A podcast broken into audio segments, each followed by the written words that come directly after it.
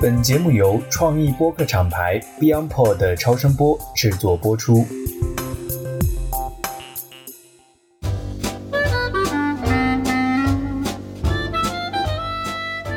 各位听众朋友，大家好，欢迎来到最新一期的《成为巴菲特》。我们的节目呢，其实有两条主线哈，一条主线呢就是我们去聊巴菲特。那在聊巴菲特的时候，我们一方面会聊他的标的，另外一方面呢也会去聊对巴菲特产生了重要影响的一些人，比如我们可能会专门聊比尔盖茨，专门聊格雷厄姆，专门聊墨菲，聊查理芒格这样的一些人。但另外一条线呢，我们这档节目本身其实是希望能够让大家去聊一聊不同人眼中的巴菲特，因为我们觉得巴菲特他其实是很好的一个话题，透过这个话题。透过每个人眼中不同的巴菲特呢，我们也能看到不同的投资理念和不同的人生态度。所以在前面呢，我们跟胡恒博士，包括跟子旭，我们也都有聊过。今天呢，我们邀请到的一位嘉宾呢，也是我们听友群里一位八五后哈，也是很年轻的一位投资经理。然后的话呢，他也参与了我们两期的读巴菲特致股东的信的活动，并且都做了分享，我觉得也是非常优秀。所以今天呢，我也很荣幸邀请到乐然。能够上我们的节目，我们一起来做一个对话。那有请乐然先给大家做一个简单的自我介绍吧。大家好，我叫陈乐然，我呢是这个比较正常的科班的读金融的，在这个大学研究生毕业之后呢，就进到了一家券商的资管部门，在资管部门的这个权益投资部呢，从研究员开始一直做，做到投资经理。那么，二零二一年开始呢，就从这个前东家出来，然后我自己呢是想用这个不太跟常规机构一样的方法，去偏价值投资的方法去试试做投资。那目前呢是跟朋友在一家这个私募里面做投资经理，很高兴参加阿勇老师的这个节目。哎，谢谢。你说这个想跟机构。不太一样的，然后有时候偏价值投资，所以暗含的一个假设就是现在的机构都不是价值投资啊，是这样，也不能这么讲吧，就是大家会有各种各样的方法和思路。所以你现在是在杭州对吧？我记得我们上次在那个读书会的活动。是的，我原来在北京，后来自己做了以后呢，就来杭州了，因为我爱人在杭州这边工作。你当时是怎么听到我们这一档节目的？可以跟我们讲一讲你跟我们这档 节目的渊源哈。当时这个渊源好像还挺神奇的，就是因为我记得艾勇老师，你们当时去做这个宣传推广之前，我好像就关注你们节目了。就当时好像是小宇宙有一个小栏目叫什么新这些人新做了播客，因为我自己平时就是在疫情以后，其实播客听的比较多，然后那个时候就会找。有什么新的播客之类的，然后突然就看到，哎，有一个成为巴菲特，我觉得这个是一个非常有意思的节目，因为之前听的这些播客节目啊，更多还是比如说偏互联网的呀，就是这些。其实，在投资上能够做一些专业的播客是很少的，而且我还记得，应该是第一期上线以后的第二天我就留言了，所以应该也是个老粉丝了，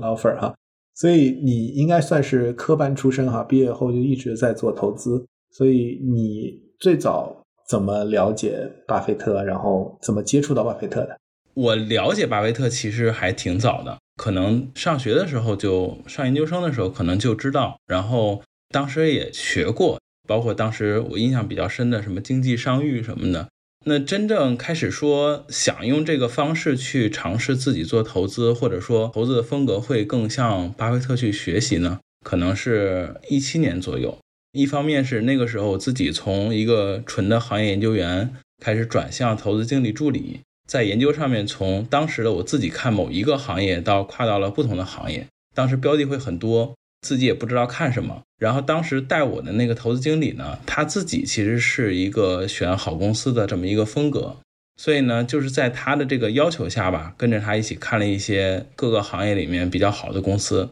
就觉得这个好公司在投资上会比那些自己经营不太好，但是可能需要一些资本运作呀，一些别的方式这个发展起来的公司呢，可能在投资上会更放心一些。这是一个。然后另外一个就是有幸结识了两个师兄吧，其中有一个师兄可能只是网上大概了解这个师兄特别厉害，然后他自己还以个人的身份曾经成为某家上市公司的前十大股东。就是纯价值投资风格的，非常牛。但这个师兄我一直没见到，只是说网上跟他神交一下。然后另外一个师兄是我见过面的，这个是当时校友会组织什么活动，我有点忘了，然后就联系到了这位师兄。我印象特别深的是，当时我去联系这个师兄，师兄跟我说没什么好联系的。我跟师兄说我是做投资的，我是做股票的。他说我是做价值投资的，咱俩没什么好聊的，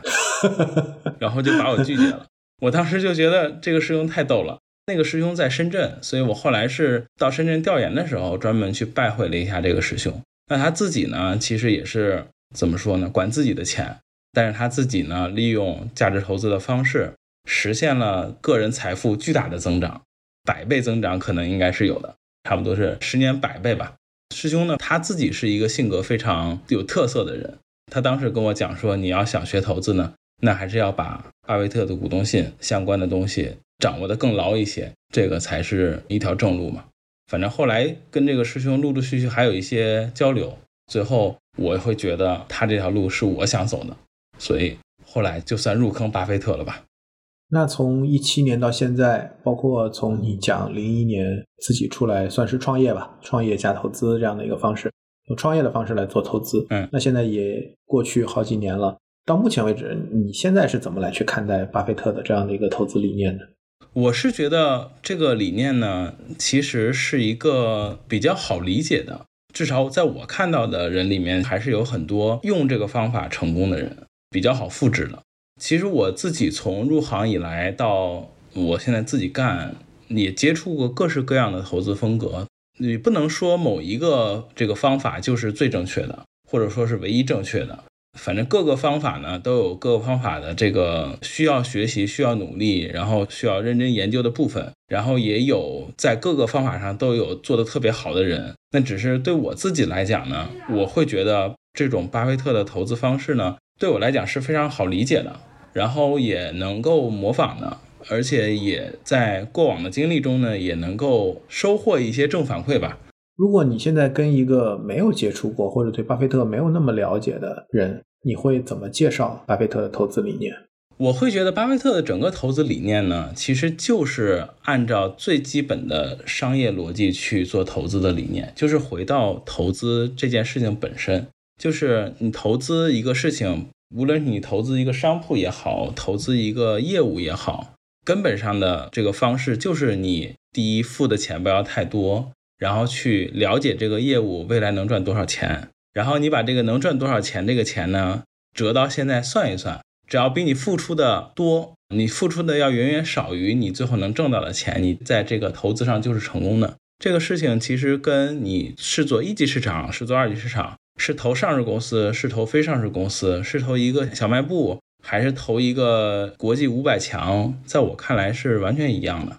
所以他这套投资方法，可能说到底呢，就是非常朴素的投资方式，就是你去了解这家公司，尤其是可能在你实际投资中需要考虑的是竞争格局的问题，更多商业的上下游竞争的问题。那么在这点想清楚之后，你去买入那些。无论未来发生什么变化，它都能够在整个市场中占据一席之地的这些好的公司，可能最后就能获得投资成功吧。我自己的理解是，这其实是没那么复杂的事情。你刚才讲，你认为这个方法是比较容易理解的，这个我同意啊。但是说也是可以复制的，这一点我觉得在过去我们跟很多人交流，有好多人都觉得巴菲特的这种理念没法复制，或者巴菲特本身的这样的一个投资上的成功没法复制。为什么你认为是可以复制的？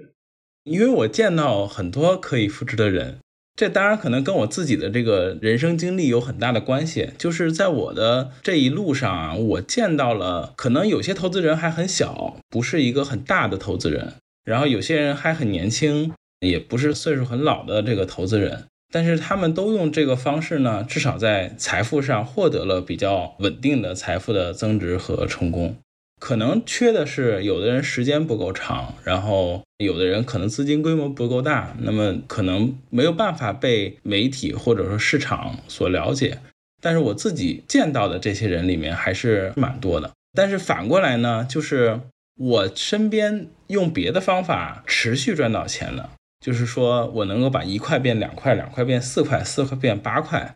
用别的方法的这样的投资人反而是不太多的。我几乎没有见到太多能够实现复利增长的用其他方式的投资人，好像比较难。大部分人可能在这三年用 A 方法，然后后边几年用 B 方法。那么在这个 A、B 方法转换的过程中呢，可能还要再亏几年，因为他要去寻找新的投资方法。所以我好像没有见到太多能够用一以贯之的方式持续赚钱的，好像还就是这个价值投资的方式会更容易一些。我们节目从十月份上线哈，到现在也已经有一段时间了，我们讲了很多的案例哈，但我不知道就是对你来讲，你最喜欢的是哪个案例？我最喜欢的可能还是他在合伙人阶段的那个案例，因为我自己感觉巴菲特在当合伙人的时候，实际上和我们现在的状态是更像的。就是巴菲特在后面进入到伯克希尔哈撒韦阶段，进入到控股公司阶段的时候，他的那种投资，实际上我们能够学习或能够了解的、能够模仿的可能性并不大。但是他前期，因为他二十六岁就出来做私募嘛，他自己当私募的投资经理。他在前期的这些案例，尤其他在前几年的股东信里，其实还讲了很多非常细节的这个操作。所以我对他二十几岁的这个案例的印象是非常深的。我讲一个吧，就是当时他在信里讲的那个登普斯特农居机械制造公司的那个案例，那个案例我自己的印象是比较深的。因为呢，巴菲特自己在六二年到六四年的信里，连续好几年就去讲这家公司，讲这家公司对我触动比较大的呢，就是几个，一个就是因为当时巴菲特主要还是用格雷厄姆式的投资做的那种低估值的烟蒂股的投资，可是就算是做烟蒂股，我觉得他的能力也是远远超过我们现在的很多人的，因为你可以看到在信里，巴菲特自己讲了，他自己在二十七岁的时候就已经能够。在二级市场基本上买下这家公司的控制权，然后进入公司董事会，然后自己再亲手操刀去拆解这家公司。而且在三十二岁的时候，在芒格的介绍下，那个能聘用一个 CEO，然后去把这家公司的清算做得非常好。因为在巴菲特自己的信里也讲过这件事儿，就是他在投这个邓普斯特农机机械制造公司的时候，实际上按他自己的估计呢，预期收益率大概就是二十七左右。他自己是在这个公司对应的这个 PB，就是市净率大概零点三七的时候，综合买入的成本在这个地方。但是它最后变现的这个价值，如果按巴菲特自己的估计呢，差不多是在这个市净率零点四七倍的时候，其实这个预期收益率只有百分之二十七。但是他能够找到合适的人，然后让合适的人去帮他去做这个事情，最后这个百分之二十七的预期收益率。变成了实际上百分之一百三十一的收益率，这个变化是巨大的。而这个其实是要你去看人、挑人、用人，甚至还要参与日常的经营管理。这个事情是在巴菲特二十七到三十二岁，也就是实际上比我现在的岁数还要小的这个阶段去完成的。这个对我的印象是非常深的。这个要比我以前认为的这个巴菲特要厉害的多。就是我自己在原来听到的对巴菲特的这些印象里。更多的是他是一个慈祥的老人，然后买的都是一些大品牌的这个品牌类的公司，比较佛系。但是当我去读这个合伙人的信的时候，你会发现，二十七岁到三十二岁这个年轻的小伙子能够做的，其实比我们现在大多数的人能做的事情多多了，而且厉害的多了。就是这是我们到现在可能过了半个世纪多了，我们也做不到他的这一点。我觉得这是非常厉害的一件事。我觉得确实啊，我特别有感触。就你说你挑的这个案子，我觉得也特别有特点。就是很多人可能想到巴菲特，都觉得世界首富排行榜前几名。然后的话呢，为什么有钱？因为长期的策略就是买入持有，一直不卖。那为什么能这么做呢？因为他控了很多保险公司，有大量的浮存金。是的，所以可以在股价大跌的时候，别人贪婪我恐惧，别人恐惧我贪婪，能够抄，永远有钱能抄底。然后买入以后就一直拿着。就很多人可能想象的，巴菲特就是浓缩成这样的一个故事，对吧？嗯，但是我也一样，就跟你就是包括我们读信，包括我们最近不是也一直在拆解他的很多的一些早期的投资项目。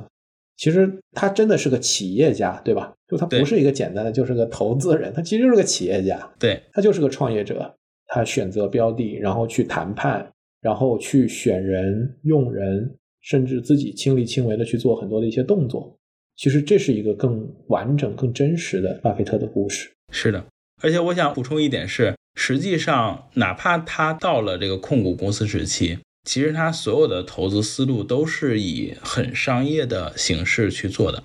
我会觉得，尤其是在我就是在我们这个成为巴菲特的这个播客组织的这个读信的活动中，把这个合伙人的信完整的读完了。我最大的感受是，实际上二级市场只是他的一个工具，他从小就是一个商业天赋极高的商人。而他只是有，比如说十年的时间，十几年的时间，在二级市场里做很纯粹的私募投资经理。可是他做这种私募投资经理，和我们这种从学校毕业，然后去做研究员，然后去做投资经理的这种状态是完全不一样的。他本身就是商人，他只是这段时间恰好这个二级市场呢有很多很多非常低估的股票公司，他可以在二级市场实现他的这个商业扩张。虽然他最后没有持有，他当然也有很多控制类的公司，最后是实际持有的，他也有没有持有的。我这次读信有一个很大的发现，就是很多人说巴菲特是在他转成控股公司的时候，是因为这个市场上股票都涨很多了，然后收益率都不够了，然后他自己好像是投不出公司了，他就去转控股公司了。但是如果你去读巴菲特的信，你会发现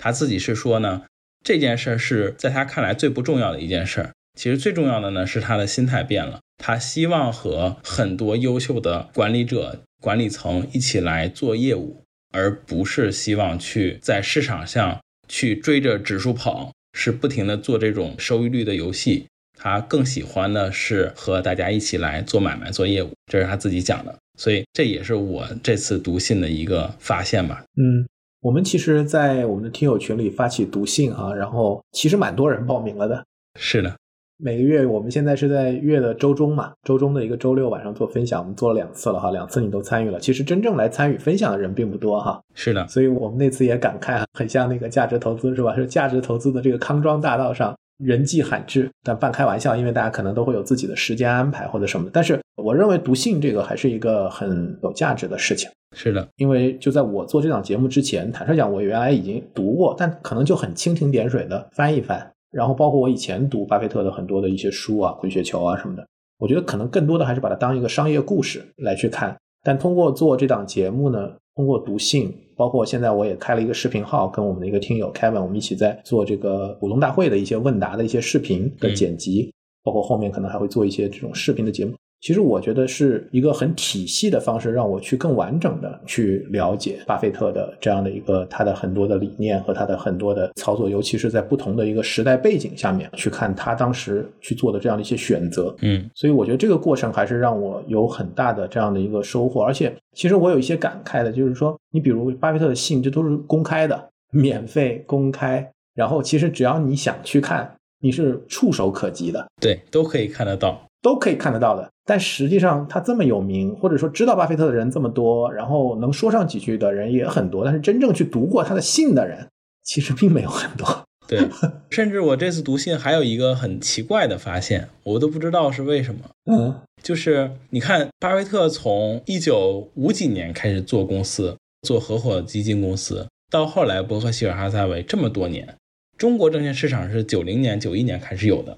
引进巴菲特呢。二零零零年左右，应该巴菲特就已经引进国内了。这也二十多年过去了，但是你会发现，在中文世界里，虽然可能因为这个版权的问题啊，就是巴菲特没有授权给国内任何一个机构出版他的这个股东信，但是我们也看到，就是大家在各自的这个野生的这个翻译啊，就跟字幕组一样的这种野生翻译，可是到现在为止都没有一个特别好的翻译。我自己读下来股东信。可能也就是合伙人的这个信呢，雪球上有一个网友做了比较系统的翻译，质量还好一些。到了后面这个控股公司部分，其实除了很早很早，大概零几年的时候，那个时候张志雄老师带着一些朋友集体编译了一遍这个股东信的译文，质量还算不错以外，现在市面上流传的这个股东信的翻译质量其实是很堪忧的。而这件事儿直到二十年了，我感觉没有人做。说明也没人读，也没需求，就是没人做这个事儿，很神奇。我觉得我们可以后面看一看有没有机会哈，我们来做一做。对，那你现在是怎么在读这个信的？这个也是没办法，就是我现在读信呢，肯定是中英文配着读，肯定首先是拿它的英文来，然后呢，因为国内目前呢还没有特别好的这个中文译本，所以呢，在读信的过程中，基本上就是中英两个版本对着看。因为我英文也不能说特别好，就是肯定还是中英对着看呢，这个效率会高一些。然后另外呢，就是这个在读的过程中呢，去做一些笔记，这个是我自己个人的习惯，就我自己比较喜欢在读东西的过程中去写一些东西。这样的话，一方面是能够便于我更好的理解，另外一方面呢，也便于我更好的记忆。现在是稍微有一些这个卡壳的地方，就是我到了控股公司的部分，可能这个笔记不好写了，因为它可能跟我现在现实的情况会有一些距离，就不会像在合伙公司的那个部分呢，就比较好写。因为我自己就是投资经理，巴菲特讲了很多实际的情况呢，我也会遇到，就是呃非常感同身受的。对我把它拆成两段哈，就是说，因为我觉得第一次我们分享的时候，我对你的分享就印象很深。我觉得就是因为第一，你自己其实也是在一个投资经理的视角；是第二个来讲，就是我当时第一次跟你聊，我也是讲，就是你的年龄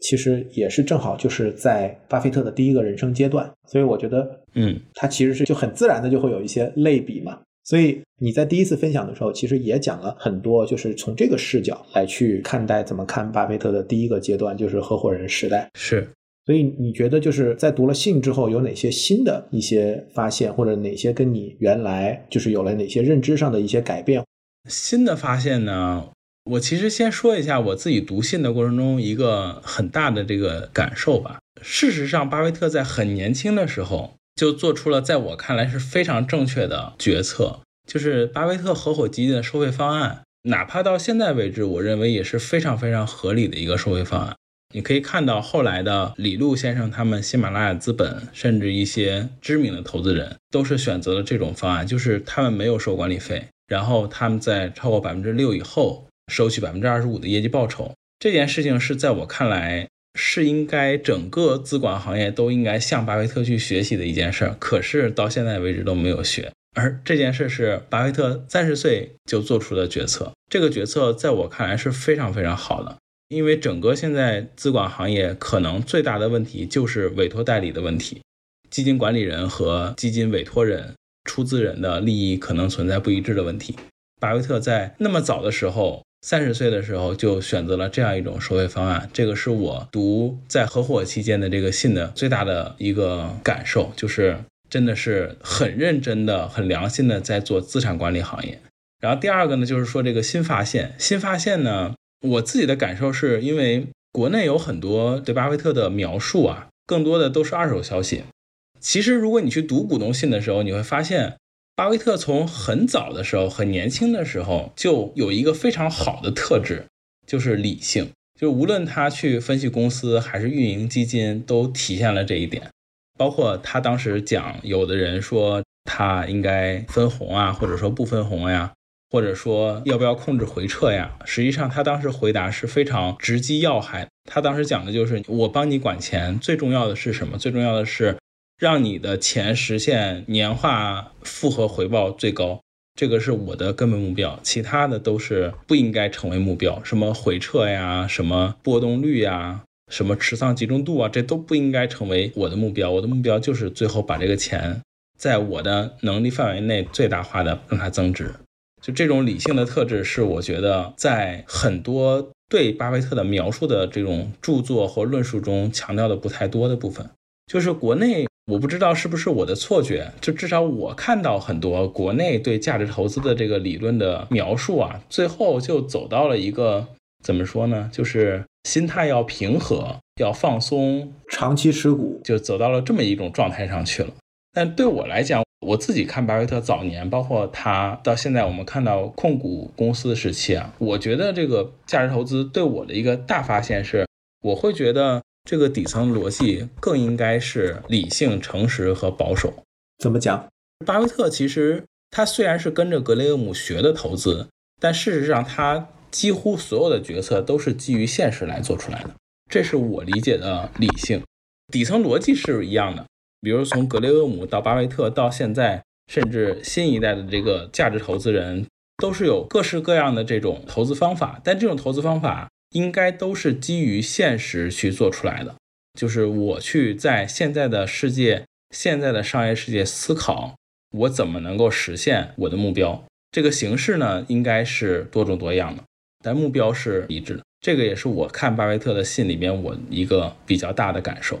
诚实也好理解，保守怎么理解？我会觉得巴菲特的底层思想，无论是他这个不预测市场也好，还是他安全边际的这个说法也好，其实根本上是说他对这个自己知识的边界是有清晰的了解的，就是他不在自己的能力圈范围之外去做过度的尝试或无谓的冒险。这是一方面的保守，另外一方面的保守就是他自己讲的，就是要保证本金不要永久性的损失。这件事从他做合伙公司开始，到他后来一直是这一点。而我自己感觉，保守在现在的，尤其是这个可能二十一世纪以来啊，保守好像是大家慢慢在放弃的一个品质。因为好像保守不赚钱，就是很多现在净值走的比较快的投资人，可能要放弃保守才能够实现在净值上的突飞猛进。但我自己对这个是持一定保留态度的。你自己也是一个专业的投资人哈，当我们想去践行巴菲特的投资理念。我们必须要回归到我们自己的国情和我们自己的市场的特征。我看现在监管也在讲哈，要打造这个我们有中国特色的这样的一个估值体系和一些相应的这样的一些表述。所以你觉得中国和美国的这个资本市场它的不同，以及这会怎么影响到我们去应用巴菲特的投资理念？这个是很有意思的一件事儿，因为我自己其实对于中国的权益市场一直是充满信心的。我会觉得机会很大，但是当我跟我的朋友啊，或者说同学去沟通这件事儿的时候呢，好像认可的人并不是很多。因为很明显，中国指数从二零零七年到现在就没有动过，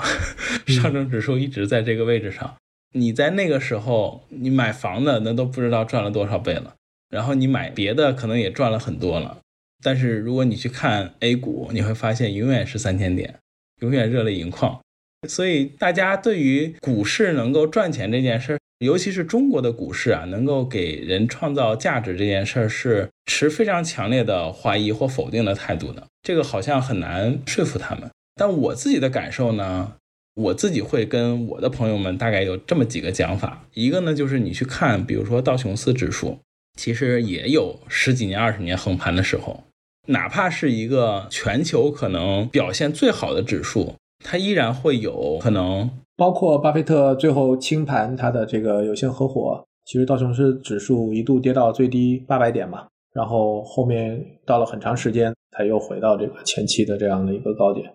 那一次好像是十七年吧，我印象十几年，就是也是呃有十几二十年的时间是横盘的。所以呢，就是我想说的是，指数在任何一个时间点横盘是非常正常的。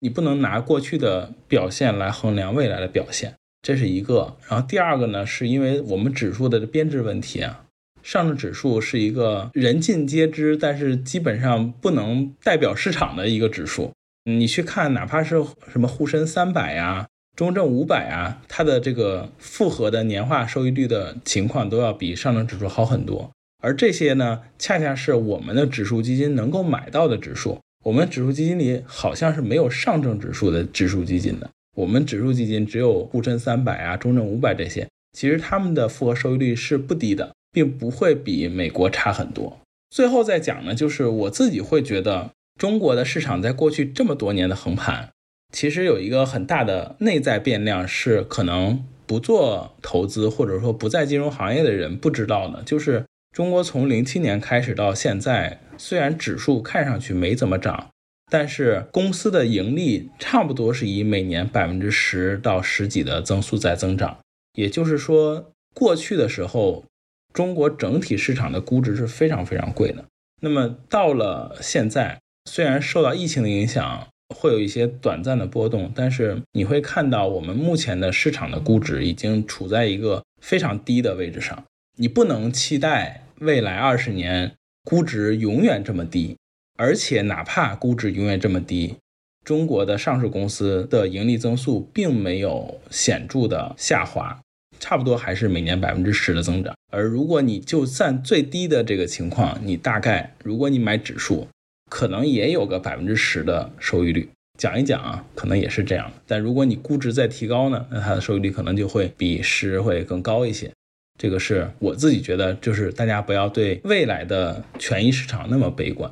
然后讲这个中国跟国外市场的这个不同呢，我自己觉得很多人都觉得中国的这个市场啊，因为叫政策市嘛，包括我们很早的时候，这个股市就是给国企来融资的，最早的时候，所以大家觉得好像它就不是一个很公平公正的市场，在这个市场里呢，很多这个东西呢都做不了，好像人家的市场就是很好的，那我们的市场这不行那不行，我们就是赚不到钱的。但我自己觉得呢。也不能这么讲，很多人是觉得这个政策是一个压制这个中国股票的这样一个重要因素。但事实上，如果你去深入到公司的基本面去研究，很多政策的变量你是能够有迹可循的，就是你不会说黑天鹅突然就降临了，它其实是能够在你研究过程中能够提前预示到这种风险的，而且哪怕是真的有黑天鹅出现。我觉得一个专业的投资人也应该能够应对这种黑天鹅，因为黑天鹅我们是不可能避免的。我们在投资中会遇到各式各样的黑天鹅，你不能因为会遇到黑天鹅就指责市场不行，那可能就是需要提高我们自己的应对能力吧。这个我觉得关于政策这一块，我的看法跟你是一样的。每个国家其实都会有对不同行业的监管的政策，而且通常来讲呢，它会有一定的延续性。就是每个政府啊，就到现在这个阶段了，其实各国家的政府，它只要是相对来讲，还是它都不会是那种完全转变风格，它都有一定的政策的延续性。我们这期节目播出的时候，其实我们估计我们上一期的节目也应该播出了，就是关于我们去聊这个大都会 A、B、C 的这个案例。嗯，其实，在那个 case 里面，相信大家听了那个节目，就应该能够完全感受到，就是 FFC 就美国联邦通信委员会，它在这个电视产业的发展过程当中。它的几次的政策的变化、监管的变化，都对这个产业的格局以及对相应的上市公司产生了很大的影响。这个是很正常的，各个国家的产业的这个政策都会对这个产业里的格局会有一定的影响。那反过来，这个企业它本身就是在一个，尤其是在监管比较强的这样的一些行业，它肯定就会涉及到一方面是跟消费者打交道，另外一方面就是要去跟监管来去进行相应的这样的一个互动。是的。如果你对中国的政策有一定的基础的了解，或者说系统性的了解，你会知道它的这个可预测性其实是很强的，没有外界所谣传的那么变幻莫测。其实并没有，它相对来讲是更容易，就主要你能知道它的逻辑，你其实是能够大致了解的。你可能没有办法去预测某个文件出台的时点，或者说某个文件出台的力度。但是你大方向上其实是比较容易把握的，你只需要在特定的时间或者说特定的领域做回避，这种回避你可以是更低的价格去买，或者说更小的仓位去买，或者说也可以完全不买，你可以去做这种来应对可能出现的政策的变动和政策的风险。我自己觉得它是我们中国的投资人。必须要学会的一件事儿，我们要学会和监管共存，或者说拥抱监管。监管不是恶魔，我们不需要绕着它走啊！我们要学会在中国的这个合理的监管范围内去做好自己的投资。我拿教育行业举个例子好了。事实上，你可以看到呢，就是中国的政府在二零一七年左右，其实就开始整顿教育行业了。其实，在二零一七年之前呀，这个教育行业，如果你去做一些行业里面的研究，你就会发现。教育行业一直以来最大的一个风险点，可能就是政策。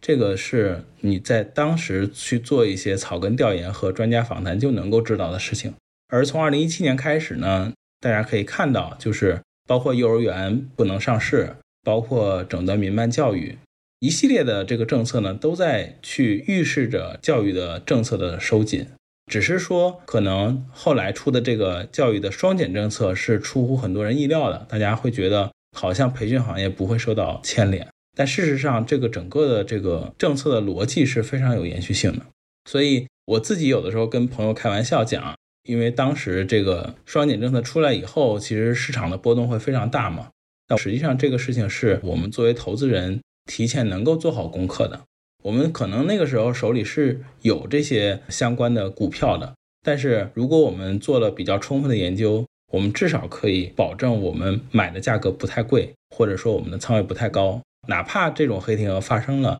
对我们整体投资组合的这种损害呢，应该是可控的、有限的。我觉得巴菲特在他的很多的不同的人生阶段或者很多的场合，其实都讲过，他觉得自己非常幸运的一件事情就是出生在这个美国，然后并且享受到了这个市场的很多的这样的一个红利哈。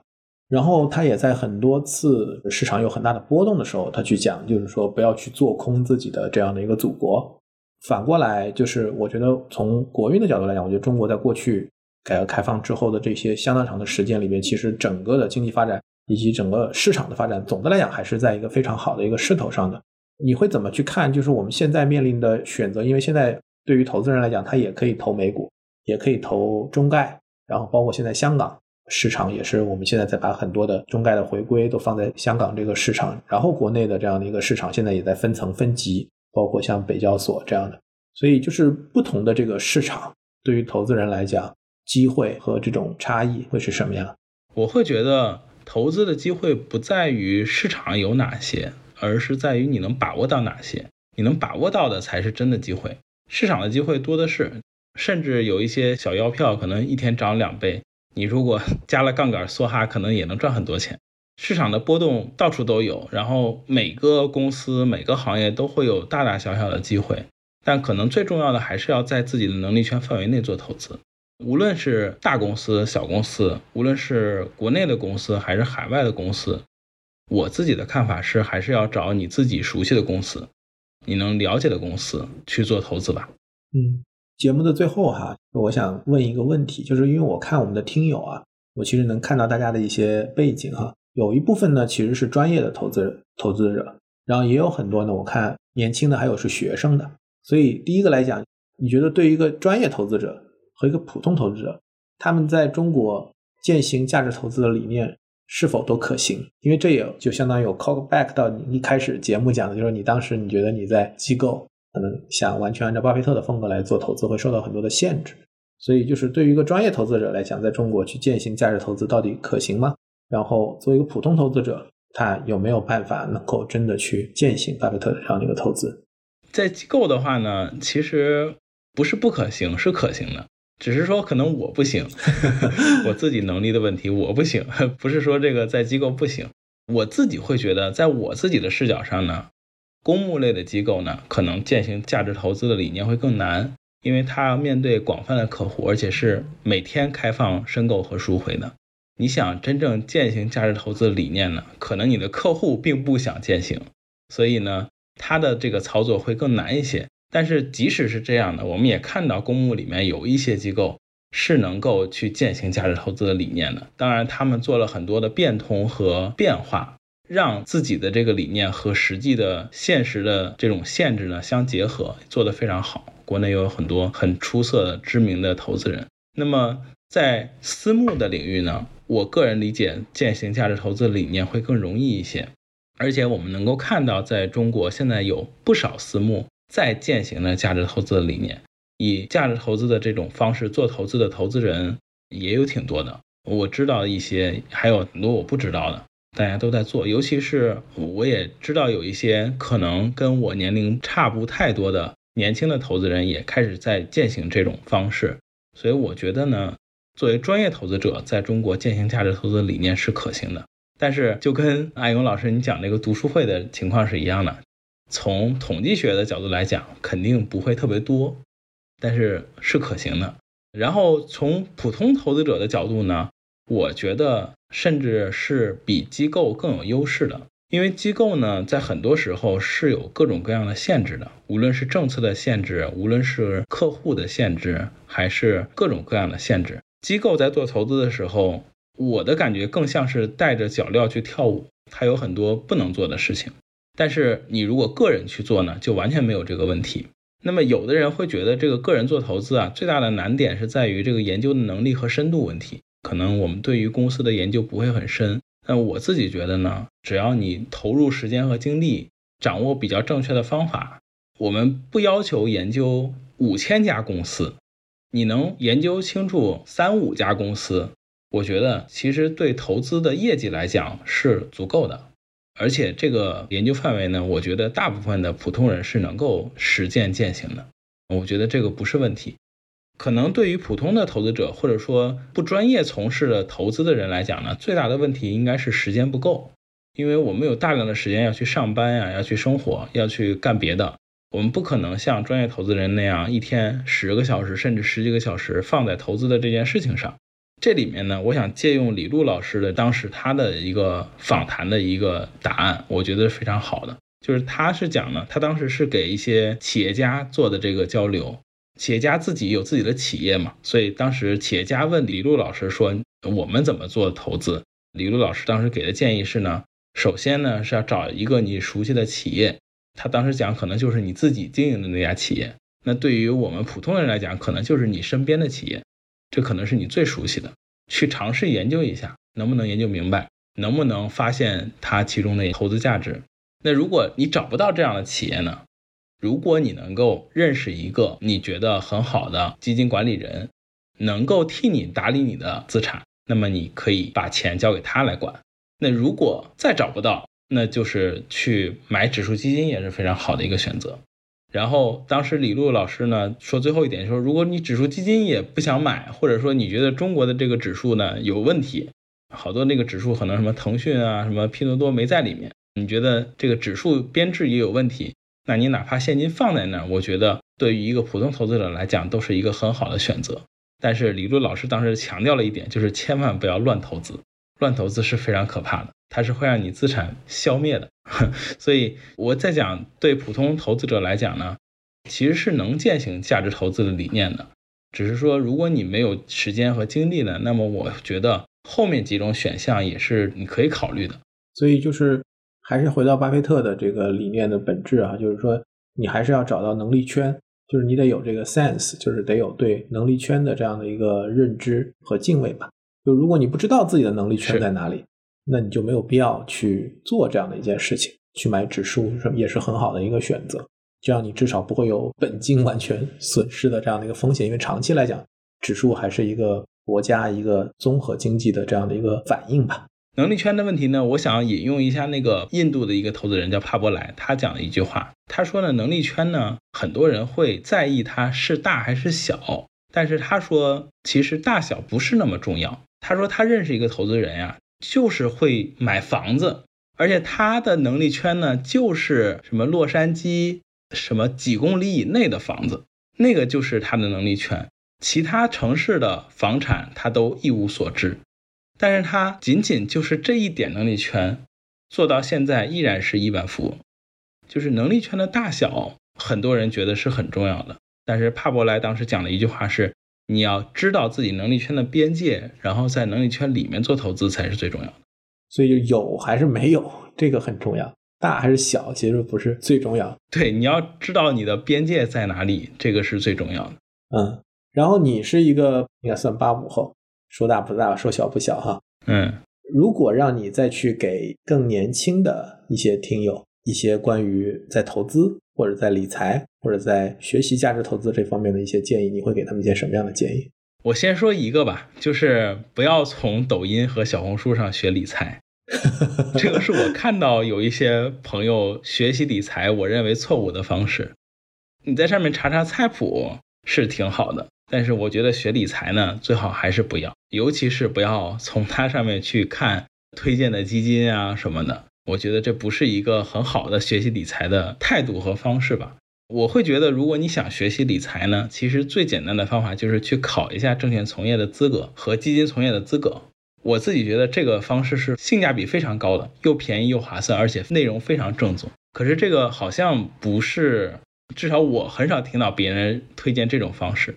你把自己考成了一个从业者，你的对于理财的知识一定是胜过你大部分的同龄人的。而这个考试的方式呢，你要是能自学呢，你就自学；如果你不能自学呢，哪怕报个班儿，它也比你在网上看到其他的课程的这个班儿可能要便宜，因为这种班儿可能就没多少钱。所以我会觉得，如果是刚毕业的朋友，甚至还没有毕业的朋友，如果想学理财呢，我觉得这个你去考个证券从业的资格或者基金从业的资格，这是最划算。人家也没有给我广告费啊，就是 国家考试也不用给我广告费。但我觉得这个方式是最快的、最好的，也最便宜的。这个是我想给的第一个建议。那第二个建议呢，就是原来我们在公司里也有一些刚毕业的同学来到我们公司，我当时也带过一些同学。我觉得可能对于年轻人来讲呢，最重要的是你在很年轻的时候要尽可能的多尝试，找到你想做的事情，最好能早一点找到，然后尽早开始做你想做的事情。就像巴菲特一样。这个呢，我现在没有太多的资格讲，但是至少我自己是这么做的。我自己现在自己出来呢，我想的就是，就有一种方案是我攒到了非常多的钱，我攒到了足够的钱，然后我做自己想做的事，这是一种方式。那么另外一种方式呢，就是在我有还可以的钱的时候，我就去做我想做的事。就是我现在做的事，可能就是我假使未来。已经有了非常非常多的钱以后想做的事，那我就从今天开始做，这个是我现在的做法。当然我没有什么太多的资格讲这个，因为我现在也只是刚刚开始。但是我会给我的同龄人或者更年轻的朋友这个建议，就是尽早开始。然后最后一个建议就是不要停止学习，这个可能是给我们同龄人的一个，或者说给我自己的一个忠告吧。就是尤其是当你的年纪越来越大了以后。很多人的这个学习可能停在了三十岁，或者停在了二十几岁，到后来就变成了好为人师的人，变成了好像指点江山的人。你好像就是会了很多，但事实上，很多人到了中年以后，或者说更大的岁数以后，就不再学习了。你会看，像巴菲特九十岁去买台积电，芒格先生九十七八岁去买阿里，他们到了 这个年龄，其实还在学习新的东西。这是我们小辈非常值得学习的嘛，不要停止学习。好呀，那也非常感谢乐然的时间，然后我也非常感谢你连续参与我们的这个读书会。我自己是非常希望能把这个读信的活动，包括读书的活动，包括这档播客节目哈，能够坚持的做下去。因为我觉得借由这档节目，一方面我觉得是让我更完整的去了解价值投资的理念，并且能够更深刻的理解。巴菲特做的这些投资所在的时代，以及这些产业它的一些变化。更重要的是，我觉得借由这档节目，不管是南天老师，还是我们在过程当中遇到的很多的嘉宾也好，我们的听友也好，我们一起读信的小伙伴们也好，我觉得可能透过每一个人他自己怎么去看待巴菲特，怎么去看待价值投资，我们能看到不一样的投资理念，不一样的人生态度。然后最终，我觉得可能还是反助于自己。就是可能我们自己见自己，就是能更好的帮助我们去走向一个更加独立、更加自主、更加自由的这样的一个人生的道路吧。所以今天也非常谢谢乐然，那我们下次希望后面还有机会，或者我们在读信的活动再见了。也谢谢艾勇老师能组织这样一个活动，其实也给我们很多小伙伴能够有一个交流和沟通的平台，我觉得非常好。无论是播客还是读信的活动，我都收获了很多。也谢谢阿勇老师。好的，那我们就下一次再见了，拜拜。好的，拜拜。